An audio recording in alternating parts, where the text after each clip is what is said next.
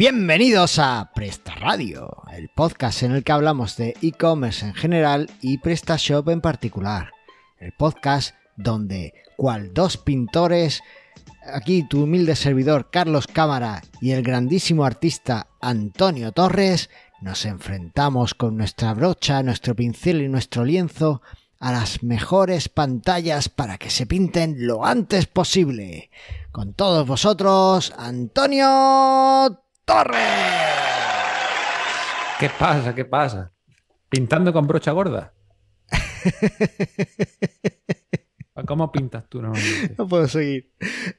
No, no, puedo, no, no, tengo nada en la cabeza bueno que pueda decir después de eso.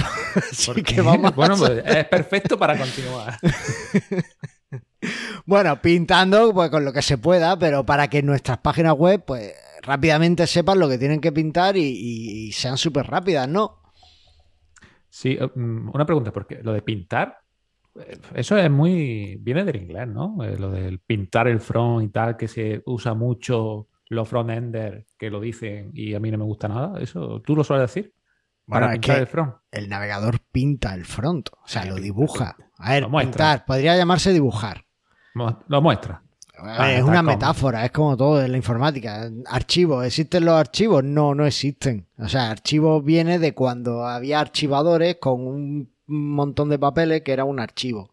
Y eso de ahí se ha extrapolado a, la informática. Es lo que se, llama. Yo creo que la gente que lo dice se piensa que es más pro de lo que es, por decir pintar. Que no, te, lo pinto en el front. no, es que es así, es pintarlo. Bueno, no lo sé. en fin, discusiones. Escúchame, ¿qué estás haciendo en, en, en Dead Blinders? Lo primero, Blinders Group. ¿Tenéis algún nuevo Blinders esta semana? Sí, tenemos eh, Limpia Blinder. Servicio de limpieza a domicilio. No, no tenemos nada. Ah, pensaba que ibas a eh, decirme Paint Blinders. Que oh, pintáis. Oh, escúchame, poca broma. Design Blinders. Yo lo veo ahí. Para el próximo programa no tienes que. Oye, oye, pues no te creas, ¿eh? No, porque tenemos un diseñador muy bueno, pero no interno. O sea, es un, subcontrata, pero pues muy, muy bueno, ¿eh? Pagarle el doble de lo que le esté pagando el que lo tenga ahora contratado y para la plantilla. Si es freelance, entonces con que le ofrezca seguridad social le vale. Ya. Bueno, pero es que la seguridad social está muy cara. Ya veremos. Bueno, ¿qué estáis haciendo en el Blinders Group? Pues justamente eh, con este diseñador, eh, mm, gran diseñador, nos está haciendo Chilling para vender. O sea, diseño de Chilling para hacerlo, desarrollarlo y venderlo. Y, creo que se están quedando muy bien. ¿Estás pagando un diseñador para eso? Sí. Tú sabes lo que hago yo, ¿no? Sí, copiar de otro. Claro, tú te vas a una página de estas de inspiración, sí, sí, sí, alguna de estas. Pero, que eso es lo que he hecho yo hasta ayer, digamos. O sea, siempre al final eh, era decir, no, yo no copio, yo me inspiro, sí, bueno, es copiar. Pero mm, llega el momento en el que digo, esto no me llega a gustar del todo y no sé cómo hacerlo bien, bien para que quede del todo bien. Entonces, la verdad que el diseñador la clava, hace icono a medida, te hace las cosas y dices, joder, es que esto no tiene nada que ver con copiar de un sitio y de otro, que al final es como un poco monstruo, ¿no? Bueno, ahora fuera, fuera de broma, estoy totalmente de acuerdo con eso. De hecho, la, imagen corporativa de mi empresa la, la, la, pagué para que la hiciera un diseñador, la hizo y estoy súper contento. Totalmente recomendable eh, contar con un buen diseñador. Es, es, importante aquí el adverbio. Buen, el adjetivo, buen diseñador. Sí. ¿Vale?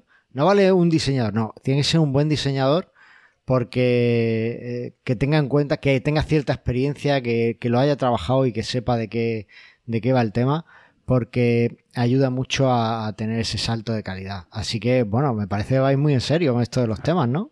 Sí, sí, vamos, vamos súper en serio. También te digo que al igual que es muy importante tener un buen diseñador, es importante tener un buen programador.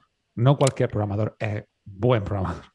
Por supuesto. Y también. Entonces, si eres un buen programador, contratar a Carlos, porque es mejor programador que Carlos. Aparte de un buen programador, también es preciso saber a alguien, tener mm, al menos a mano a alguien que, sepa de lo que habla, ¿no? Porque, por ejemplo, mira, escúchame, hoy he estado hablando con un, buen amigo del mundo Joomla que me ha contactado, me contactó hace unos meses para un presupuesto de prestación, no sé qué, eh, para un nuevo sitio en el que está trabajando y, me decía, no, es que este es un PrestaShop antiguo el que tienen y, los de Secura, el pago, el sistema este de pago aplazado, que ya hablaremos de ellos algún día, le han dicho que como es un PrestaShop tan antiguo, el módulo parece que les da algunos problemas. Y le han dicho que es por el PrestaShop, que es muy antiguo. Hombre, claro. Y, tú dices... La, excusa perfecta. Claro, digo, mira, dile que te diga exactamente el problema. ¿Vale? luego, y que, luego y que lo vas a gestionar internamente porque tal, que tú se los vas a solucionar, pero que te digan cuál es el problema, porque si no es que te están tomando el pelo. O sea, lo que no, quieren es Luego te dirán que es culpa del hosting. Ah, no, no era, no era por el procesador, es por el hosting que tiene. Claro, a mí, a mí me encanta eso de que de repente mm, te dicen, no, no, es que esto está mal por, por, por cosas. culpa. Claro. por cosas. Y, y, realmente, pues, pues no. Entonces, hay veces que es verdad, ¿eh? Pero... Hay veces que es de verdad, pero cuando es verdad, te dan unos motivos concretos. ¿Vale? O sea, no digo que, que, todo el mundo mienta, digo que cuando te dan motivos vagos. O, o, no, pues o, no, te dan motivos, que te dicen, no sé qué es, pero no es mi culpa. Claro, o sea, mm, eh, esto no, no, es así. Así que, que eso. Bueno, eh, muy bien, pues ¿no? Oye, y veo que tenéis módulos nuevos ahí en cartera. Sí, tenemos modulillos. O sea, poco a poco lo vamos sacando. La verdad que tengo muchos módulos, pero vamos sacando poco a poco. Porque pues, todo el proceso que lleva de venta no es solamente el desarrollo, hay muchas más cosas detrás. Y el de los últimos módulos de menú, que está, bueno, no está mal. Eh, pero sobre todo los freemium. O sea, hemos sacado para todo, ya sabes que es freemium, entonces tenéis el módulo de menú gratis y el módulo de menú un poquito más, bueno, un poquito más de pago, que tiene algunas cosas extras. ¿Vale? ¿Y qué, opciones, qué opciones tiene? O sea, ¿por qué saca un módulo de menú? Si PrestaShop trae menú, ¿no? Y la mayoría de las plantillas lo tienen. Sí, es un módulo de menú muy eh, orientado al mobile, ¿vale? Para que se abra eh, eh, pues se te abra en un modal que corre desde la izquierda hacia la derecha, que vas navegando de, y vas navegando entre pestañas, que no es desplegable hacia abajo, que dentro del mismo módulo están el acceso a tu cuenta, a tu factura, dentro del mismo módulo tienes eh, la estrella integral con la de PrestaShop para que se vea como un, resumen de tu tienda en ese, en ese plegable de menú. tienes también el teléfono ahí en grande, porque en mobile donde encaja el teléfono, es difícil encajar el teléfono, entonces dentro de ese desplegable de menú también está. Tiene algunas cosas más, sobre todo pensando en y más que de esto. Pero, pero bueno, ahí está. ¿Y es accesible? ¿Qué es accesible? Es accesible por cualquiera muy barato, si te refieres a no, eso. No, no, no, me refiero a que es un módulo que cumple con los estándares de accesibilidad. Hombre, por supuesto, supuesto. ¿Cuáles eran? Recuérdamelo. Pues el W. Sí, sí, por supuesto, lo cumple, lo cumple. Bueno, básicamente con que tenga un buen marcado casi que me conformaría últimamente, como están las cosas. Wow, ¿cómo estamos, eh? No, porque. ¿No te gusta tener pez dentro de A? ¿Por qué? No. Hombre, un P dentro de una A es que no es muy semántico, que digamos. Eh, todo esto viene porque esta semana me han pasado ya por fin el enlace, que lo vamos a dejar en las notas del programa, a eh, una charla de, de, las mejoras de accesibilidad que hay en Joomla 4 y que, que di en febrero en, en, el instituto, en uno de los institutos de aquí, fue virtual y está ya en YouTube. Ahí tenéis el enlace. No recuerdo de lo que hablé, pero sí recuerdo que eh, lo que yo tenía en mente cuando preparé la charla era contar las mejoras de Yula 4 en accesibilidad, pero desde el punto de vista de que cualquiera pudiera coger esas mejoras y aplicarlas en su sitio web. No es muy técnico y creo que sí puede ayudaros a mejorar la accesibilidad de vuestra página y a entender por qué es necesario también, que de eso sí hice bastante hincapié, que vuestra página sea accesible. Y como aquí hablamos de tiendas online y son páginas web, pues yo creo. No, bueno, Joomla es porque era al hilo de esto. ya, ya, ya.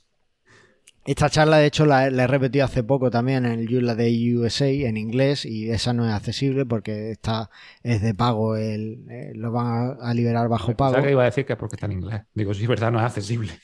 Bueno, pues eso es un problema realmente, es cierto. Si está en inglés y hay alguien que no sabe inglés, pues no es accesible para esa persona, ¿vale? Si no tiene subtítulos que puedan traducirse, ¿vale? O sea que la accesibilidad es la forma de que todos podamos acceder a todo el contenido al final.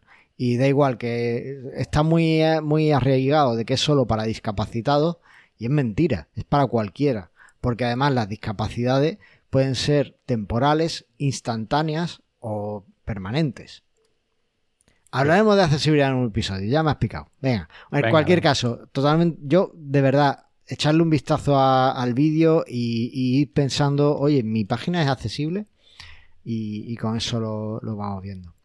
Aparte de eso, eh, me contactó un oyente con el que ya habíamos trabajado, o sea que como oyente cliente, y me propuso hacer unos cambios a unos scripts que él había hecho de tal y estamos barajando la idea de sacar un módulo un pequeño módulo de ERP nada muy ambicioso pero que creo o de gestión de pedido o bueno no lo sé. El caso es que estoy ahí barajando la idea. Si alguno de nuestros oyentes tiene algunas ideas para mejorar cómo procesan los pedidos en PrestaShop o cómo los gestiona como tal me encantaría oírlas. Así que en hola.prestarradio.com o en carlos.prestarradio.com me lo pueden me lo pueden contar. Hombre, si lo puede contar para todo el mundo, mejor. Entonces, ahora si quieren dejar un comentario en este episodio y tal, pues guay. Ya, y hacer un programa también estaría bien con alguien que supiese de verdad CRM, RP, o sea, lo que ha hecho, lo que ha utilizado y tal. Vale, pues también. tenemos que traernos a alguien que nos hable de Odoo. Tengo un invitado por ahí. Bueno, a ver si empezamos a traer invitados, que llevamos tiempo sin hablando tú y yo solo.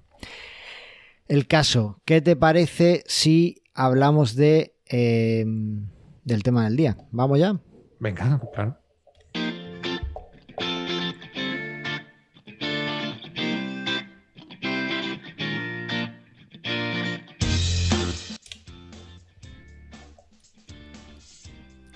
Y eh, me había quedado dormido. Avísame, Antonio. Es que no escucho. En ah, este no episodio no escucho la música, entonces. Ah, ¿no? No. Pues me lo Sí, pues te estoy compartiendo el sonido. Ya, pues, pues no se escucha. Pasó también la otra vez, pero bueno, no pasa nada. Yo me lo imagino. Vale. Tú te lo imaginas. El caso que eh, vamos a volver a un tema que ya tratamos hace, hace algunos episodios y que prometimos que íbamos a volver con más detalle y es a los Core Web Vitals. Eh, concretamente eh, al LCP. LCP. Los y aquí me has puesto LCP, factores de rendimiento, ¿qué es? Bueno, porque vamos a hablar dentro del LCP como dos partes, ¿no? Los factores del rendimiento, los factores de, lo que se mide el LCP y hmm. cómo mejorar el LCP, ¿no? Hay factores de, eh, bueno, cómo mejorar dicho, dicha métrica. El LCP, si no te acuerdas, eh, es el, Large Content Paint, que es el Large Content Sí, sí me acuerdo, por eso he dicho lo de pintar al principio, que te has puesto. Ah, ah es verdad. Es verdad que, te, que improvisas estas cosas, sí, sí. No, no me acuerdo. Y, bueno, pues eso, vamos, vamos a ver qué, qué, lo, qué afecta de tu web para que esa puntuación baje y cómo podemos mejorar. Muy bien, pues eh, ¿Qué es lo primero que tendríamos que contar? Lo, donde primero atacarías tú para mejorar el LCP de un sitio. Bueno, lo primero es recordar que si no lo han visto todavía o no habéis escuchado, no había escuchado el episodio de Core Web Vitals, pues iros a prestarradio.com y lo buscáis allí, buscáis Core Web Vitals y os va a aparecer enseguida. Eh, lo segundo, eh, bueno, y con eso hacemos un, late house y entonces ahí vemos todos nuestra, nuestros Core Web Vitals, realmente. Lo segundo, Antonio, una vez que sabes que tienes un core web vital malo o que quieres mejorarlo, ¿qué es lo primero que atacas cuando ves que el LCP está justito? Vale. O sea, como, escuché, como he escuchado en otro episodio, si no puedes escucharlo, eh, se mide en tres métricas. En este caso, este programa vamos a dedicarlo al LCP. El LCP, eh, lo primero que miro, o lo primero que se debería mirar para ver cómo está y para hacer un pequeño análisis, sería lo que es el servidor en sí, la velocidad, el, el TTFB, ¿no? Lo que siempre se ha medido a nivel de velocidad, a nivel de rendimiento. TTFB. El, el time. Mm, tu first bit. El first bit, sí. El tiempo en el que nos llega el primer, eh, la primera información del servidor, ¿verdad? Sí, el primer bit. Eh, entonces, eso, de esa velocidad, la velocidad en general del servidor en, cuanto a respuesta, ya no solo de, del TTFB, sino todos los demás recursos, pues es bastante importante. Entonces, vamos a hacer un pequeño análisis, vamos a, mirar y vamos a ver qué tiempo da. Google dice que este tiempo del TTFB debe ser menor de 200 milisegundos. Si es mayor de 200 milisegundos, pues, pues ya hay ahí, vamos, un problema para ellos que posiblemente te empeore la puntuación. ¿Vale? Vale. Entonces, lo primero, pues ver que nuestro hosting nos esté dando, que nuestro servidor nos esté dando eh, un buen eh, tiempo de respuesta. ¿no? Lo primero, ver la velocidad. Bueno, supongamos que eh, hemos contratado con SysBlinders y tenemos un hosting estupendo, no, no, hay nada mejor en el mercado. ¿Qué hacemos ahora para mejorar el, el LCP. Luego tenemos, o sea, a nivel de servidor, digamos, ya tenemos, bueno, luego vamos a contar cómo mejorarlo, ¿no? O no sé si tiene sentido decir eso y, bueno, no. vamos a seguir el guion, que para eso lo he hecho. Eh, luego tenemos otro factor de rendimiento que serían los bloqueos de renderizado por CSS y, JavaScript. Esto realmente no depende mucho del hosting, es más de la programación de la web y lo que te está diciendo es que para pintar la web en sí tiene que renderizar o tiene que en su hilo principal tiene que procesar tanto el CSS como el JavaScript. Cuanto mayor es este CSS y JavaScript, pues más tarde va, más va a tardar en pintarlo. Cuantas más cosas externas, cuanto más recursos vaya a cargar en tu página, más va a tardar en pintar. Por lo tanto, vamos a intentar tener una optimización de estos recursos, tanto de CSS, de JavaScript, como de imágenes, vídeos, etc. Si tenemos los necesarios, ¿vale? Ya, como siempre, os digo, pensar en mobile. No pensáis en texto. Ya las páginas no se hacen en texto, se hacen en mobile. Entonces, en mobile mm, hay que meter mucho menos recursos porque no lo necesita y luego en texto ya los diseñarás para que quede estéticamente medio bien. Pero sobre todo, vamos a ver en mobile y vamos a tener solamente los recursos necesarios. No vamos a empezar a meter una galería de imágenes ahí mm, de Instagram a todo lo loco, porque dices, qué bien quedan de esto. Sí, en mobile, ¿cómo está? Y al final es el rendimiento que te va a medir las Core Webitas, porque como sabemos, las Core Webitas, Google le hace caso solamente a la versión mobile, la versión de esto, mm, vamos, mira, mira. Efectivamente, es eh, fundamental optimizar estas cosas. Y aquí quiero que veamos un, detalle en cómo ha cambiado un poco el paradigma. Has dicho que esto depende de los recursos de CSS y JavaScript, es decir, de cuánto JavaScript tengas en la página y cuánto CSS y cuánto cargues, entiendo, de cuánto necesitas eh, cargar de primeras, ¿no? Para que se vea la página. Es decir, que, porque ah, en esto hay que tener en cuenta que, por ejemplo, eh, si tú tienes un fichero, un fichero modal que funciona cuando pinchas un botón, pues ese JavaScript a lo mejor te interesa cargarlo al final y el CSS de esa ventana modal pues te interesa cargarlo al final para que lo que se vea primero que no necesita esa ventana modal pues no sea ese, esos recursos, ¿no? Entiendo que sería algo así. esa optimización. Eh, aquí es lo que te ponen, está utilizando CSS innecesario. Realmente no es que sea innecesario. Es que quizá para cargar y ver la web no es necesario en ese momento. Que si tú pinchas un botón, ¿puede ser que lo necesites? Sí, pero para cargar la web de primera no hace claro, para esa primera vista, esa primera visión de la web no necesita ese recurso. Entonces, aquí quiero que, pongamos atención porque yo creo que gran parte del problema está en esto, en cómo ha cambiado el paradigma, ¿vale? Hace, en 2016, y lo recuerdo porque di una charla de optimización en un Day, lo que se recomendaba era que todos los CSS que tuviera tu sitio y todos los JavaScript, en vez de estar en muchos ficheritos, estuviera como en un único fichero, ¿vale? Porque así el navegador pues solo hacía una conexión para traerse los recursos y eso como era más, era más óptimo. ¿Qué es lo que da como resultado eso? Eso lo que da como resultado es un fichero CSS más grande y un fichero JavaScript más grande en lugar de muchos ficheritos JavaScript y CSS. ¿Qué pasa? Que con esas medidas de optimización que en 2016 eran válidas, pero que hoy día no se ha visto que no son tan válidas, pues estaríamos lastrando eh, nuestro sitio web. PrestaShop tiene gran parte de eso todavía en su core. Esa idea de mezclar ficheros y que se vean todos a la vez y demás la sigue teniendo en la parte de optimización de, CSS y de JavaScript. Y muchos desarrolladores de plantilla y de módulos la siguen teniendo. O sea, no, no han optimizado eso para nada.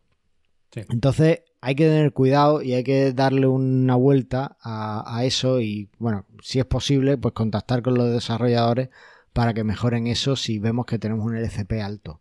Sí. Aquí, eh, matizar, las cosas no cambian porque sí. La, o sea, lo que estás diciendo que en 2016 ya no es válido, no es porque antes sí ahora no, porque ha cambiado. No, ha cambiado porque ha cambiado el juego, porque realmente la tecnología evoluciona y al salir HTTP2, esto lo solucionó.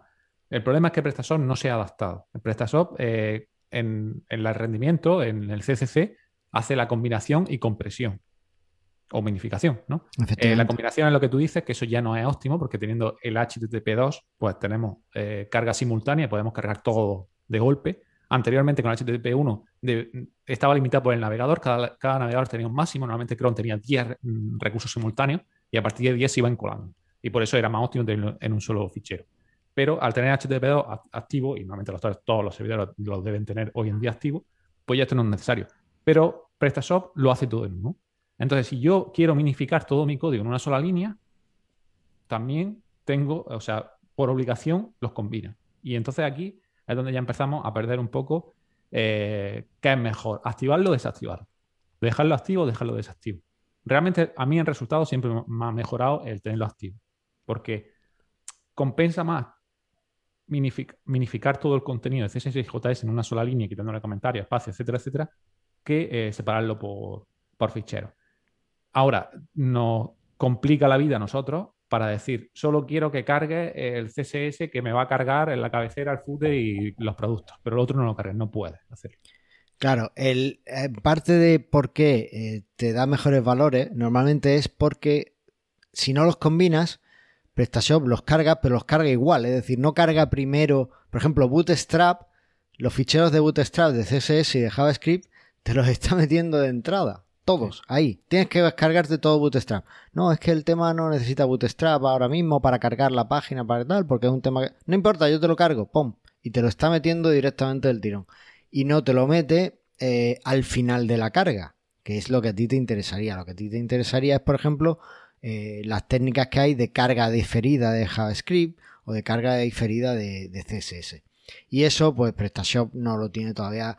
Bueno, en la versión 1.6 era prácticamente imposible si usabas el framework de PrestaShop para introducir los ficheros. En la versión 1.7 creo recordar que sí le puedes añadir al JavaScript cuando quieres que se cargue. Si quieres que sea carga diferida o no, o que sea eh, asíncrona. Si quieres que sea el primero, el, último, el 100, el 200. Ahí lo mejoraron. en la 1.7 es posible, pero seguimos dependiendo de que el desarrollador haya querido eh, implementarlo o que lo haya pensado que, realmente es, así. Por ejemplo, yo con el módulo de Easy Pop-up que tengo para mostrar ventanas modales, pues tengo que pensar que el pop-up en principio es algo que va a salir cuando se cargue la página. Pues lo quiero al final, lo quiero como una carga diferida, no lo quiero como una carga eh, óptima. ¿no? Pues ese tipo de cosas hay que tenerlas en cuenta. Vale. Eh, ¿Qué es lo que más... Estamos hablando mucho de JavaScript, de CSS, y por desgracia es algo que nuestros oyentes pues, van a requerir de un programador. ¿Qué más cosas podemos hacer que, se carguen sin afectar tanto, a lo mejor, o que no necesiten tanto a un programador como, como parece? A ver, en ese punto es muy, difícil no depender de un programador o de alguien que sepa de nociones técnicas, porque la mayoría, o sea, lo peor que te va a puntuar va a ser el, el TTFB que hemos dicho, y, eh, o sea, eso que me estamos hablando de que el fichero es muy grande porque el JS está unido con todo tal. Vale. Eh, aparte de eso, ¿qué podemos hacer? Usar CDN si realmente la necesitamos. No vamos a usar una CDN porque sí. Vamos a usar CDN si yo tengo mi público fuera del país donde yo vendo. ¿Vale? Si mi público principal es de España y mi servidor está en España, no necesito una CDN. Pero si tengo público en España y en Sudamérica, a lo mejor sí necesito una CDN, depende de qué cantidad de público. Si es un tío solo, tampoco te merece la pena, pero si son mucha cantidad de público, puede ser que sí. Entonces, de esta forma, eh, al final hacemos que ese recurso se cargue mucho más rápido porque el, tiempo de, transferencia, el tiempo de, petición, eh, pues está más cerca y tarda menos. Entonces, usar una CDN como Cloudflare, que tiene su versión gratuita, pues te va a mejorar el rendimiento de esa forma. Luego, otro de los puntos súper importantes es cacheo. El caché, caché, caché en general de todos los recursos. Para eso hay varios módulos. Yo no sé si has probado algún módulo de caché, pero. Normalmente las cachés de PrestaShop a mí no me parecen que vayan mal. Y entiendo que aquí lo que mejor puntuación te da o lo que más te ayuda es la caché de navegador. Con lo cual, eh, la optimización que hace por Apache yo creo que es suficiente, ¿no? Bueno, eh, aquí tenemos dos tipos de... Bueno, las caché hay muchos tipos de caché, ¿no? La caché que te hace PrestaShop de Smarty es una caché mm. de, plantilla de objeto al final. Y, no te cachea toda la página, tal cual. Entonces, no, pero la optimización de, Apache que hace sí que te mete La optimización de, Apache te cachea los recursos estáticos, imágenes, JS, pero no el HTML. ¿vale? Entonces el HTML en sí también, eh, claro, si lo tiene que procesar y, mostrar, pues tarda. Tarda, pues el TTFB al final es lo que tarda el servidor en procesarlo y mostrarte el HTML. Si esto lo cacheamos, hacemos una caché de página con módulos, no el procesador nativo por defecto, sino un módulo de caché, en el que te hace la caché de páginas. Pues lógicamente, como no hay que procesar nada, es hacer la petición y te muestro el HTML, pues es mucho más rápido. Y así vamos a mejorar bastante el TTFB de nuestra web. Normalmente, si lo tenemos en, yo sé, en 800 milisegundos o en un segundo, podemos bajarlo a menos de 200 fácilmente con este módulo. Y si encima, que las últimas versiones del módulo que suelo utilizar, eh, tiene para hacer eh, el guardado en main caché, pues mucho mejor, porque si está en RAM, pues más rápido que la RAM no hay nada. Eh, no has mencionado el módulo ni lo has puesto en las notas. Vale, no me acuerdo cómo se llama, pero lo busco ahora mismo. Vale. Porque es que además yo ya quiero usarlo, entonces como que lo necesito. Ah, no, ¿nunca has usado módulo de caché de PrestaShop? No, he usado lo que traía PrestaShop de caché. Vale, eh, ¿ha usado el, Bueno, ya que no estamos metiendo en rollo de PrestaShop, ¿ha, usado el, la caché de, de Mencaché o de APC de PrestaShop? ¿El que ven al final del todo? Los he... En, laboratorio, digamos, en, mi zona de desarrollo los he usado. Vale. Eso a mí siempre me ha traído problemas y, y no lo han solucionado nunca porque caché aparte del back office también. Al cachear consulta SQL, pues cachea back office. Ah, vale. Entonces no lo suelo tener activo casi Vale. De todas formas, los servidores ahora tienen, se supone que tienen Memcache activado todos y demás, ¿no? Bueno, al final es una librería que tú le instalas. Por defecto creo que Apache ya la lleva. Pero, pero claro, y también es que como son incompatibles, o sea, tú no puedes tener APC y Memcache, sí, pero Xcache con APC y Memcache no puedes tenerlo. Entonces, o tienes una o tienes otra. Y normalmente, como ya se por defecto, Memcache con D es para, la, para PHP 7 y Memcache para la versión 5.6 anterior. Pero ya viene casi todas con el caché. Vale, vale, vale. Muy bien, ¿qué más podemos hacer aparte de este módulo de caché estupendo que nos has puesto aquí? Bueno, la, precarga de recursos externos, si no tenemos, mejor. Cuanto menos cosas externas saquemos, mm, te va a ir todo mejor. Y si lo tenemos, hace una precarga de ello, ¿vale? Al final es también a nivel de código que tienes que poner el, parámetro para que lo precargue, pero si lo podemos hacer, mucho mejor. Entonces, una pequeña mejora que tampoco te va a suponer un gran rendimiento, pero eh, todo es factible para ir mejorando la puntuación. Claro. Una, mira, por ejemplo, un tema que, que vi es que hace dos años, es que no hace más, es que hace poco, cuando tú eh, conectabas con Google Fonts y te daba el código incluso para introducir en tu página y ya tener las Google Fonts fácilmente, pues te daba el código, pues una llamada normal a, la font para que estuvieran ahí y el CSS y tal. Hoy día, si haces lo mismo, te la da con, con precaché. Claro. O sea, te hace una llamada optimizada para las Core Web Vitals, ¿no? Entonces, para que mm. veamos un poco también cómo, cómo de rápido va cambiando todo. Y antes lo que me gustaba de ese de Google Phone, que ya no lo he encontrado, es que tú ibas añadiendo fuentes y te iba marcando como un rendimiento diciendo, te estás pasando, no metas tantas mm. fuentes, porque esta fuente carga mucho y, lo tenías que tener en verde, digamos, que era como una flecha de... Pero ya no lo veo, ya no sé dónde está eso. Pero bueno, eh, aquí matizar También... que... Sí, dime. No, tú.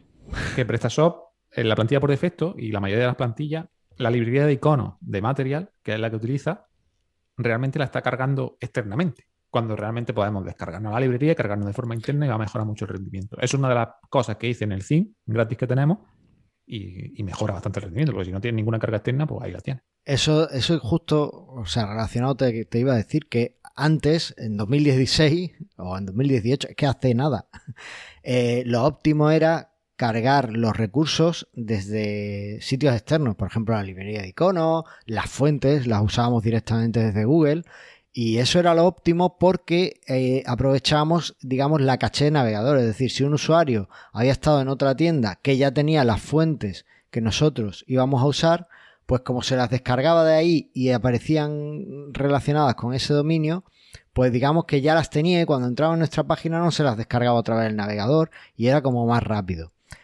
Hoy día esto ya no es válido porque los navegadores implementan un contenedor o no permiten compartir recursos de caché de que te hayas descargado cuando has entrado en un sitio con los que te tengas que descargar cuando entras en otro. Entonces digamos que ya no es válido esa, esa caché compartida o el carga, la carga de recursos de forma externa con forma de, de optimizar los, los recursos. Sí, a lo mejor te puedes aprovechar un poco de las velocidades de los CDN que hay públicos, que sean mejores que la tuya o porque eh, den los recursos a los visitantes donde sea, pero mm, hoy día se recomienda que, por ejemplo, las fuentes, las tipografías, los CSS, eh, todo eso, que lo tengas en tu servidor y que se carguen desde tu servidor. Exacto. ¿Y cómo hacemos para cargar Analytics desde tu servidor cuando hay que meter una URL externa? Yo no recomiendo eso. ¿El qué? Cargar Analytics? desde tu servidor. ¿Por qué no? Porque eh, tú no sabes cuándo Google va a hacer cambios en el script. Ah, por eso pongo un Chrome que se lo descargue todas las noches. vale, nada que objetar. ¿Vale? ¿No? Eh, mi pega la ha solucionado, ya está. ¿Vale? claro, claro, sí, al final. No tengo nada que Es lo que hago con todos los recursos externos. Pongo un Chrome, se lo descargue todas las noches y ya lo tengo solucionado, ¿no? Si lo cambia. También te digo que casi que no lo cambia eso, ¿eh? Pero bueno, que sí, que puede ser que algún día lo cambie. Vale, o sea, sigue, o sea, es que te he cortado, ¿no? Ah, no, no, no. No sé vale. A eso yo le veo un módulo, ¿eh? Sí, ¿verdad? Yo también lo he pensado. Yo le veo un módulo ahí. Bueno. Venga, conjuntamente. Ahí faltaría. Eh, bueno, ahora lo hablamos. Bueno, eh, yo creo que con esto tenemos para un rato. Nos queda una última cosa que sí podemos hacer para mejorar el LCP y es la optimización de imágenes. Sí. ¿Esto ah. qué es lo que hacemos? Bueno, al final es eh, tener imágenes con formato de próxima generación, ¿no? Como puede ser WebP o puede ser JPG 2000. PrestaShop no soporta WebP. No soporta en general, lo dicen, ¿no? Ya. Eh, por eso hay otra alternativa. Como hay módulos que te lo hacen, o mm, lo más, digamos, pellejero, pero lo más económico es poner un cron que, que recorra toda la imagen y la pasa a WebP y modifica la plantilla para que lo cargue siempre como. Eso lo has visto en el grupo de Telegram que lo puse el otro día. Eso ya es, una, es un recurso que lleva andando por internet muchos años, ¿no? Eh, que, justamente, justamente lo preguntaron el otro día en el grupo de Telegram y, puse ahí cómo, cómo solucionarlo. Lo vi, lo vi, lo vi. ahí metiendo comandos ahí de, digo, vale, cómo se nota ahí los sistemas, ¿eh? Totalmente. Bueno, estoy a ver si SysBlinders me ficha o, Deep Blinders Group me saca un, negociado para mí, un, Blinders para mí o algo. Estamos en ello, estamos en ello. Llamaremos eh, Epta Blinders. Epta Blinders o Carlos Blinders o algo así. Sí, Cámara Blinders. Cámara Blinders. bueno, pues básicamente con esto eh, debería mejorar vuestro LCP. Eh, siento mucho, sentimos mucho que que todo sea tan técnico o que no haya una forma que podáis mejorarlo. Sí, con el módulo. Eh, el módulo, dejaremos el módulo. Con el módulo se mejora gran parte del SP. Eh, luego hay otras cosas que es más técnico. Pero bueno, con el módulo y mi plantilla funciona todo muy bien. Eh, pues ya, ya lo sabe. Entonces, Antonio lo ha, lo ha cerrado. Pero bueno, también queremos que si vais a contratar a alguien que os va a hacer esto, pues que sepáis qué es lo que tenéis que pedirle, ¿no? O que, si os dice voy a hacer esto, que sepáis por qué camino va, si va bien o va mal. Por ejemplo, pues si os habla de, no, no, pues lo que voy a hacer es eh, conectar módulos con, o voy a descargar las fuentes de manera externa, porque así, pues ya sabéis que es una persona que está desactualizada y que no tenéis que contratar, ¿no? Pues, por ejemplo. En fin. Que nada más. Eh, ah, no, espérate, nos queda el tip de Nacho o de SEO Blinders. Venga, ¿qué nos cuentan de SEO Blinders? Vamos a verlo. Vamos, dale.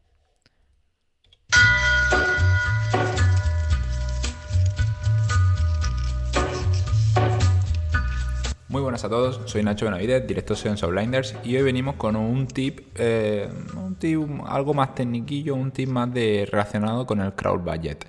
Eh, vale, al final tenemos que entender mucho, tenemos que entender bien el tema de la relación que hay en, la, optimización de la velocidad de tu página web con eh, la frecuencia de rastreo que puedes esta tener.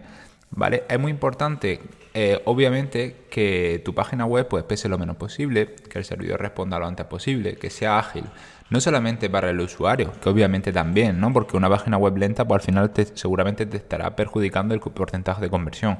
¿Vale? Pero sobre todo para la parte de Google, eh, bueno, nosotros si, si, miráis, por ejemplo, en Search Console, la propiedad, la nueva vista y en la parte de configuración, luego metéis en estadísticas de rastreo, veréis que hay una relación directa en cuanto a lo que pesa la página web y el tiempo que tarda en milisegundos en responder con el cuánto tiempo Google te rastrea. ¿Vale? Entonces es muy importante pues, que las imágenes nos besen, que tengáis cuidado con los vídeos, que tengáis cuidado en general con los elementos muy pesados. Y si lo hacéis bien y optimizáis bien el VPO de cada una de vuestras webs, em, veréis claramente desde que lo habéis hecho cómo te baja el tiempo de respuesta de la página web a la misma vez que te sube la frecuencia de rastreo de todas tus URLs. Entonces, nada, lo dicho, es muy importante obviamente que se te rastreen cosas buenas, pero también que la página pese lo menos posible para que se te rastree en el mismo tiempo el mayor número de elementos. Así que nada, un tip sencillo y directo y nos vemos en el siguiente. Un saludo. Bueno, desde un absoluto desconocimiento de lo que estaba hablando Nacho, tengo que decir que discrepo y ya está, no, no digo más. Bien, bien. A ver cuándo viene aquí para discrepar en persona. A ver, cuando, a ver cuándo viene aquí, eso, eso. En fin, eh, SEOs y marketing y esas cosas. Vende humos. Esto ha sido todo. Seguimos en la era de la dictadura de Antonio sin comentarios, pero eh, nos encanta todo lo que nos habéis estado diciendo, eh, tanto en iBooks como por Telegram, como en las redes sociales. Os recordamos que en Twitter somos Presta Radio, que en Telegram es t.me barra Presta Radio, que en iBooks también nos tenéis, que en la página web nos podéis dejar comentarios, que nos podéis mandar email, todo. Y que os los vamos a contestar puntualmente eh, a través de texto, porque Antonio no me deja leerlos aquí. Pero eh, eso, dejadnos comentarios, nos encanta y así nos ayudáis. Y decirnos de qué queréis que hablemos en los próximos programas, porque también nos gusta mucho tener vuestras ideas y así podemos hacer un programa que se adapte a lo que necesitáis. Y no solo a contar aquí nuestras películas.